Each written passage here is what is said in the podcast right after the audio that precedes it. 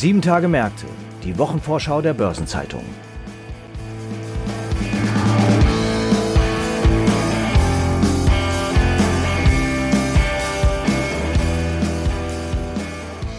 Die Berichterstattung über die Quartalszahlen steuert auf ihren Höhepunkt zu. In der kommenden Woche werden die Märkte erneut mit Ergebnisberichten quasi geflutet und wir beschäftigen uns dabei näher mit der Deutschen Post und BMW, darüber hinaus mit der Jahrespressekonferenz der Bundesanstalt für Finanzdienstleistungsaufsicht der BaFin sowie mit der Sitzung der amerikanischen Notenbank Fed zum Zinsentscheid. Und damit begrüße ich Sie sehr herzlich, liebe Hörerinnen und Hörer, zu einer neuen Folge von Sieben Tage Märkte unserer Wochenvorschau. Heute ist Freitag, der 29. April. Mein Name ist Christiane Lang und ich bin Redakteurin der Börsenzeitung. Unser erstes Thema ist auch gleich die Sitzung der FED und zu dem Thema spreche ich mit meinem Kollegen Marc Schröers, Leiter des Ressorts Wirtschaftspolitik der Börsenzeitung und währungspolitischer Korrespondent. Hallo Marc. Hallo Christiane, ich grüße dich. Ja, Marc, wie eingangs gesagt, in der nächsten Woche sind wieder alle Blicke auf die amerikanische Notenbank und die Sitzung des FED-Offenmarktausschusses FOMC gerichtet. Was ist denn zu erwarten? Ja, in der Tat, die Spannung und Aufregung ist groß, wieder mal, weil aber auch Besonderes, vielleicht kann man sogar sagen, Historisches ansteht. Zum einen scheint ausgemacht, dass die FED das Tempo bei den Zinserhöhungen, womit sie ja im März begonnen hat, erhöht und ihren Leitzins, die sogenannte Fed Fund Rate, gleich um 50 Basispunkte anhebt. Die Spanne läge dann bei 0,75 bis 1 Prozent. Das wäre immerhin das erste Mal seit Mai 2000, also seit mehr als 20 Jahren, dass die Fed den Leitzins gleich um 50 Basispunkte anhebt, nicht um 25 Basispunkte, wie es eigentlich in den vergangenen Jahren, Jahrzehnten, wenn üblich war. Zudem dürfte sie ankündigen, mit dem Abbau ihrer sehr aufgeblähten Bilanz zu beginnen. Zur Erinnerung, vor allem durch die billionenschweren Staatsanleihekäufe in der Pandemie ist die Bilanz der FED ja auf rund 9 Billionen Dollar äh, angewachsen. Das ist historisch einmalig. Ja, jetzt soll es halt mit dieser Bilanz runtergehen. Die Signale gehen in die Richtung, dass es monatlich um 95 Milliarden Dollar runtergehen könnte. Ab Mitte Mai, vielleicht aber auch ab Juni. Das werden wir dann am Mittwoch erfahren. Das wäre auf jeden Fall ein deutlich schnellerer Abbau als 2017 bis 2019, als die Fed schon mal ihre Bilanz versucht hat zu reduzieren. Vor allen Dingen aber wäre das dieser Gleichklang aus sehr starken Zinserhöhungen. Es wird im weiteren Jahresverlauf sicher weitere Zinserhöhungen geben.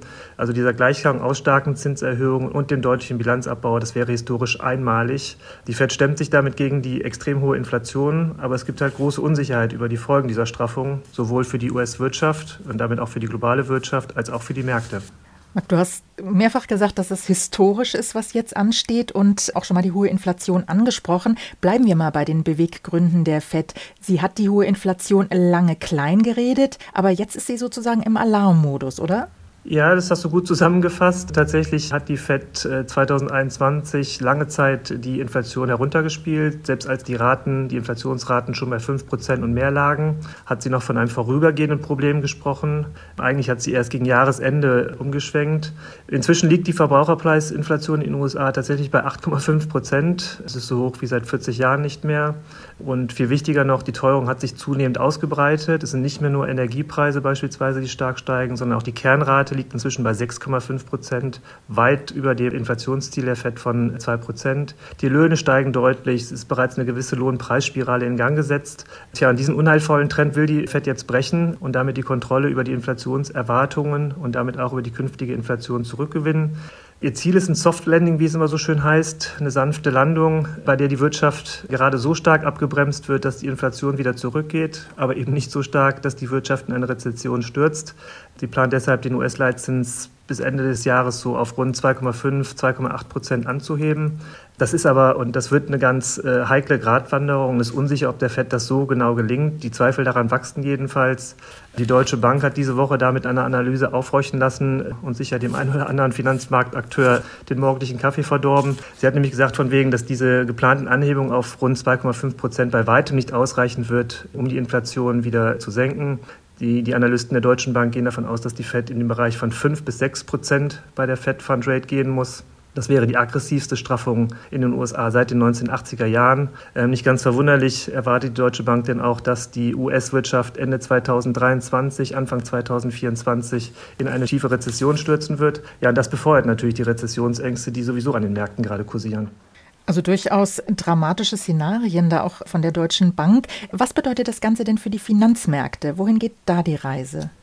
Ja, klar ist, dass es alles nicht spurlos an den Märkten vorübergehen wird. Das sieht man ja auch schon. Die sehr expansive Politik der FED und auch der anderen großen Zentralbanken weltweit war in den vergangenen Jahren einer, wenn nicht der Treiber für die globalen Finanzmärkte, vor allen Dingen für die steigenden Aktienkurse. Ähm, wenn diese expansive Geldpolitik nun zurückgefahren wird, gibt es entsprechende Gegenbewegungen, ähm, Korrekturen an den Märkten. Tja, und wenn die FED natürlich jetzt die Gangart nochmal deutlich verschärft, kann das letztlich zu einem echten Stresstest auch für die Märkte werden.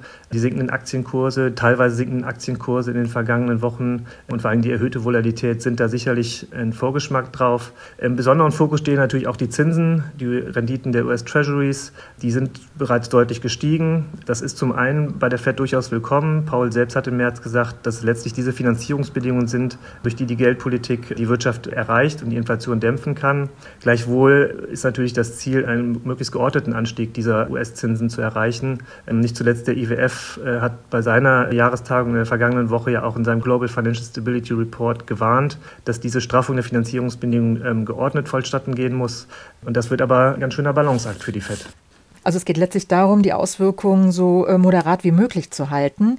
Wenn wir jetzt mal auf die anderen Zentralbanken schauen, was bedeutet diese verschärfte Gangart der Fed für die? Einen Tag nach der Fed zum Beispiel entscheidet ja auch die Bank of England über ihren Kurs.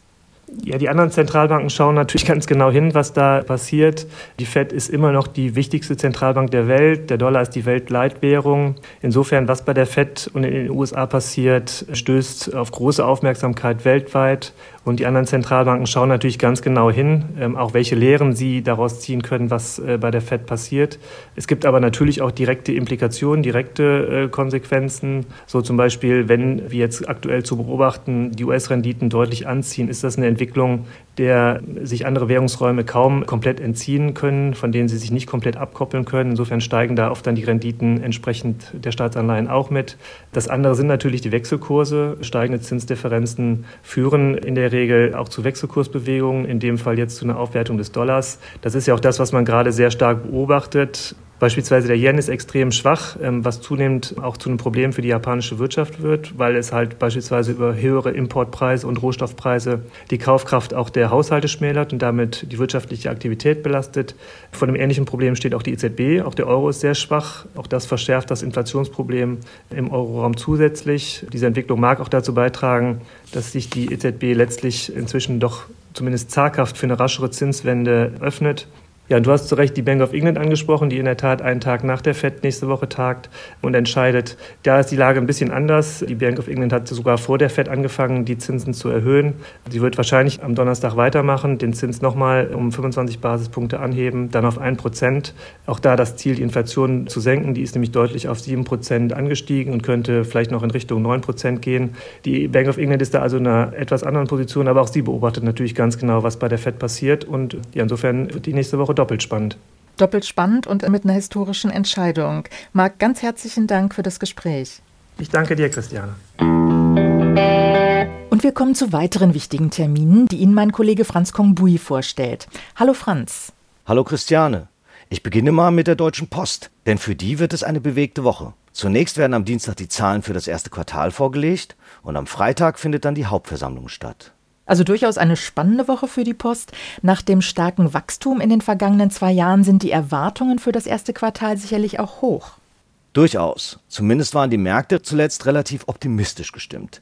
Die Deutsche Post hat nämlich von zwei positiven Nachrichten profitiert. Zum einen hat der Schweizer Konkurrent Kühne und Nagel vor wenigen Tagen sehr starke Zahlen für das erste Quartal vorgelegt und zum anderen hat die Privatbank Bärenberg die Aktie der Deutschen Post auf Buy mit einem Kursziel von 64 Euro belassen. Also wird auf eine gute Entwicklung wie in den vergangenen beiden Jahren gehofft. Da hat die Deutsche Post ja sehr starke Wachstumsraten gezeigt, die vor allem durch den stark gestiegenen Onlinehandel in der Corona-Krise und den anziehenden Welthandel getriggert wurden. So ist es. 2021 hat der Konzern nach Angaben von Vorstandschef Frank Appel so viele Frachtgüter, Expresssendungen und Pakete wie nie zuvor transportiert und somit trotz der Lieferkettenprobleme ein Rekordergebnis präsentiert. Und für das laufende Jahr wird bisher ein Ergebnis auf Vorjahreshöhe erwartet. Wenn du sagst bisher, heißt das denn, dass die Auswirkungen des Ukraine-Krieges in dem Ausblick noch nicht berücksichtigt sind? Genau, sie sind noch nicht enthalten. Aber klar ist, dass die Sanktionen des Westens gegen Russland als Reaktion auf die Invasion in der Ukraine der Konjunktur weltweit einen Dämpfer versetzt haben. Bei der Vorstellung der Ziele am 10. März hatte Apple betont, die wirtschaftlichen Folgen des russischen Überfalls auf die Ukraine seien in der Prognose nicht enthalten. Die Quartalszahlen werden nun einen ersten Eindruck vermitteln, ob die Jahresprognose wackelt oder stabil ist. Ebenfalls für Dienstag, fast am Jahrestag ihres 20-jährigen Bestehens, hat die Finanzaufsicht BaFin zur Jahrespressekonferenz eingeladen.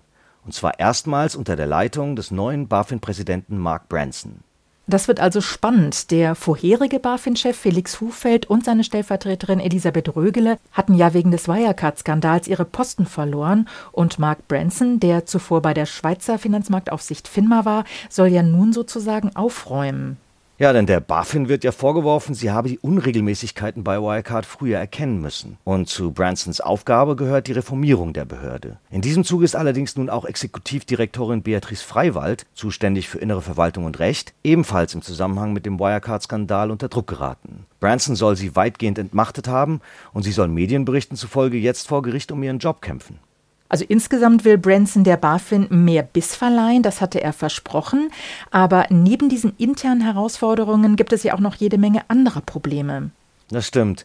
Die Neuausstellung der BaFin ist zwar an sich schon eine Mammutaufgabe, aber es gibt daneben natürlich auch große inhaltliche Herausforderungen. Zu nennen wären insbesondere die Aufsichtsschwerpunkte zum Beispiel zu Cyberrisiken oder den pandemiebedingten Kreditausfällen. Dagegen dürften die Folgen von Corona oder auch des AGB-Gebührenurteils des Bundesgerichtshofs, die vor einem Jahr noch ganz hohe Wellen schlugen, aktuell angesichts des Ukraine-Krieges und seinen Folgen nahezu verblassen. Wenn BMW am Donnerstag ihre Zahlen für das erste Quartal präsentiert, dürfte der kalifornische Konkurrent Tesla die Messlatte in Bezug auf die Profitabilität vorgeben. Das ist natürlich eine hohe Messlatte. Tesla hat im ersten Quartal erneut einen Rekordgewinn erzielt.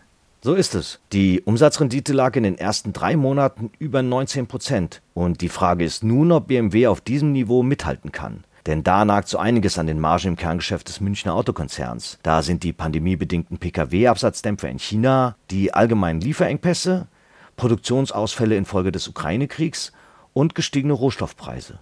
Insgesamt hat BMW über 6% weniger Autos ausgeliefert und dennoch wird damit gerechnet, dass der Konzern all diese Belastungen gut weggesteckt hat. Und wieso ist das so? Dafür sprechen vor allem zwei Punkte. Erstens kann das Unternehmen den Sprung bei den Rohstoffpreisen aufgrund eines ausgeklügelten Finanzhedgings gut abfedern. Die hohen Beschaffungskosten schlagen dadurch nicht voll ins Kontor. Das hatte sich bereits ja bei den Quartalseckdaten von Volkswagen ähnlich gezeigt. Aber was ist denn der zweite Punkt? Ja, und zweitens verbaut BMW wie auch die Konkurrenz knapp gewordene Halbleiter in große Autos der Oberklasse mit hohen Deckungsbeiträgen. Darüber hatten Joachim Herr und ich ja vergangene Woche auch schon bei Mercedes-Benz gesprochen. Und so kann bei einem Nachfragestau BMW auch höhere Verkaufspreise durchsetzen. Das hilft dem Konzern in turbulenten Zeiten. Die kommenden sieben Tage haben aber auch noch weitere bedeutsame Termine und Ereignisse zu bieten und es werden auch wichtige Konjunkturindikatoren veröffentlicht. Eine Übersicht zu all dem finden Sie heute im Finanzmarktkalender auf Seite 2 der Börsenzeitung und unter börsen-zeitung.de/slash Finanzmarktkalender. Daneben ist das folgende noch erwähnenswert.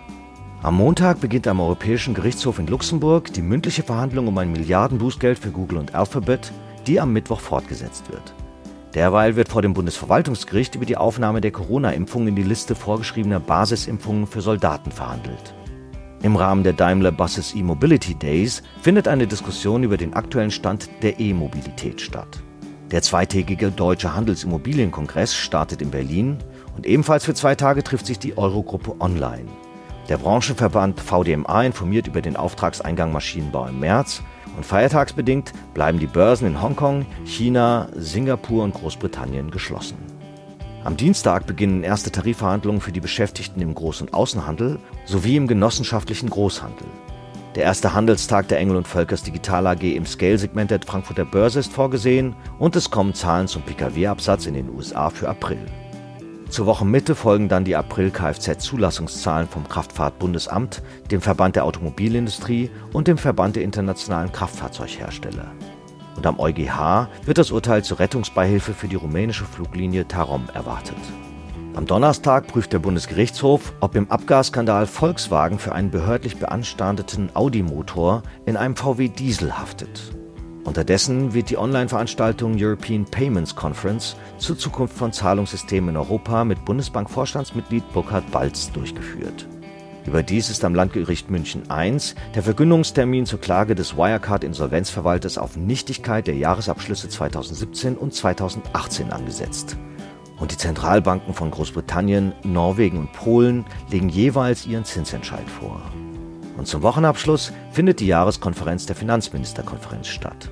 Derweil legt die Ratingagentur Fitch ihre Einstufungen für Kroatien, Tschechien und Portugal vor, während Moody's über die Ratingergebnisse für Irland und Norwegen informiert. Ein paar runde Geburtstage gibt es in den nächsten Tagen ebenfalls zu feiern. 60 Jahre alt werden Wolf Henning Scheider, der noch bis Januar 2023 als Vorstandschef von ZF Friedrichshafen im Amt ist, und Sylvie Matterat, ehemals Vorständin bei der Deutschen Bank, nun als Global Senior Advisor bei Mazars tätig. Ihren 65. Geburtstag feiern Michael Kemmer, vormals Hauptgeschäftsführer des Bundesverbandes Deutscher Banken und Vorstandschef der Bayern LB und jetzt unter anderem Mitglied der Regierungskommission Deutscher Corporate Governance Codex, Matthias Beers, ehemals Vorstandschef der Vereinigten Volksbank und auch vormals Vorstand der Norris Bank, Alexander Schindler, bis vergangenen März Vorstand bei Union Investment und auch ehemals Präsident des Fondsverbands BVI, sowie der ehemalige VW-Konzernvorstand Francisco Javier Garcia Sanz. 70 Jahre alt werden der ehemalige Helabar-Vorstandschef Hans-Dieter Brenner und Laurenz Kohleppel, ehemals Vorsitzender der Geschäftsführung der vormaligen GZS Gesellschaft für Zahlungssysteme und dann Vorstandsvorsitzender des Verbandes der Sparda-Banken. Seinen 75. Geburtstag begeht der sogenannte Staubsaugerkönig James Dyson und 80 Jahre alt wird Christian Olearius, Miteigentümer der Warburg Bank. Artikel zu Geburtstagen und Personalien finden Sie auch auf der Personenseite der Börsenzeitung. Im Übrigen startete vor 20 Jahren nicht nur, wie bereits erwähnt, die Bundesanstalt für Finanzdienstleistungsaufsicht. Ebenfalls vor zwei Dekaden trat der damalige WorldCom-Chef und Gründer Bernie Ebbers von der Spitze des hochverschuldeten Telekom-Konzerns ab. Knapp zwei Monate später gestand das Unternehmen milliardenschwere Bilanzfälschungen ein. WorldCom hat ihr Ergebnis um 3,8 Milliarden Dollar geschönt und diese Vorgänge lösten seinerzeit an den Finanzmärkten beträchtliche Turbulenzen aus. Überdies ist in der kommenden Woche nicht nur der 1. Mai, also der Tag der Arbeit, sondern zuvor auch die Walpurgisnacht. Zudem werden in den nächsten Tagen der Internationale Tag der Pressefreiheit, der Weltpassworttag, der Europatag, also der Jahrestag der Gründung des Europarats, der Welttag der Handhygiene, der Europäische Protesttag zur Gleichstellung von Menschen mit Behinderung, der Internationale Anti-Diät-Tag, der Internationale Tag des Jazz und nicht zu vergessen der Star Wars-Tag begangen. In diesem Sinne, May the Fourth be with you. Zum Schluss noch ein paar Hinweise in eigener Sache. In der Sonnabendausgabe der Börsenzeitung finden Sie wie jeden Samstag die Spezialthemaseite Recht und Kapitalmarkt. Am Dienstag findet das WM-Online-Seminar Best Practice Wertpapierhandelsrecht statt und der Börsenzeitung wird ein BZ-Spezial zum Thema Alternative Investments beiliegen. Am Donnerstag kommt eine neue Episode von Nachhaltiges Investieren, der Podcast für die Investmentfondsbranche mit freundlicher Unterstützung von Union Investment.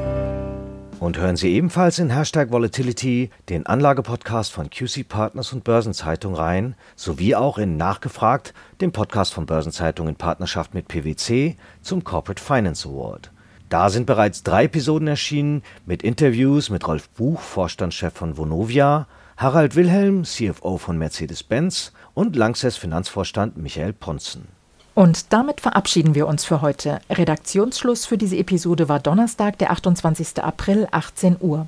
Eine Gesamtübersicht über Konjunktur- und Unternehmenstermine finden Sie in unserem Terminbereich unter börsen-zeitung.de/slash Termine.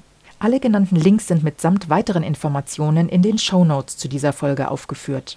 Wir wünschen Ihnen einen schönen Abschluss der Arbeitswoche und ein erholsames Wochenende. Bis zum nächsten Freitag. Alles Gute.